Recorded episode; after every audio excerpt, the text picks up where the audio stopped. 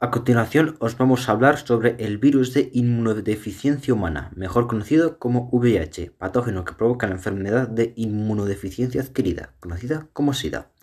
Esta enfermedad, aparte de ser la más numerosa de entre las enfermedades de transmisión sexual, es también una de las más mortales de toda la historia, ya que en poco más de 100 años, desde que apareció a principios del siglo XX en el África occidental alemana, actual Camerún,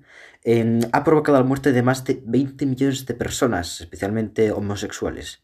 Antes de hablar de la enfermedad en sí, toca aclarar la diferencia entre VIH y SIDA y es que el VIH es en verdad la, el virus que provoca la enfermedad del SIDA y el SIDA es una enfermedad que provoca la muerte de las células protectoras del cuerpo, haciendo que mm, desde que se mm, sufre desde que se sufre el VIH en unos 10 años se empieza a padecer el SIDA, momento en el cual empiezan a, a perderse el, el número de células protectoras, haciendo que seamos muy vulnerables a cualquier enfermedad.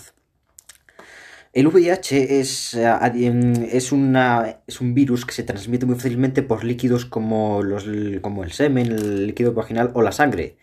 A diferencia de la saliva o la, saliva o el sudor, donde, donde no es capaz de, contagiar.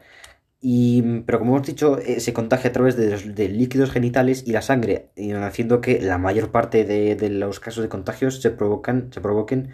en, en relaciones sexuales que por razones que desconocemos, no han tenido no precauciones, es decir, no han usado el, el preservativo, haciendo que esta falta de responsabilidad haya provocado la muerte de tantas millones de personas.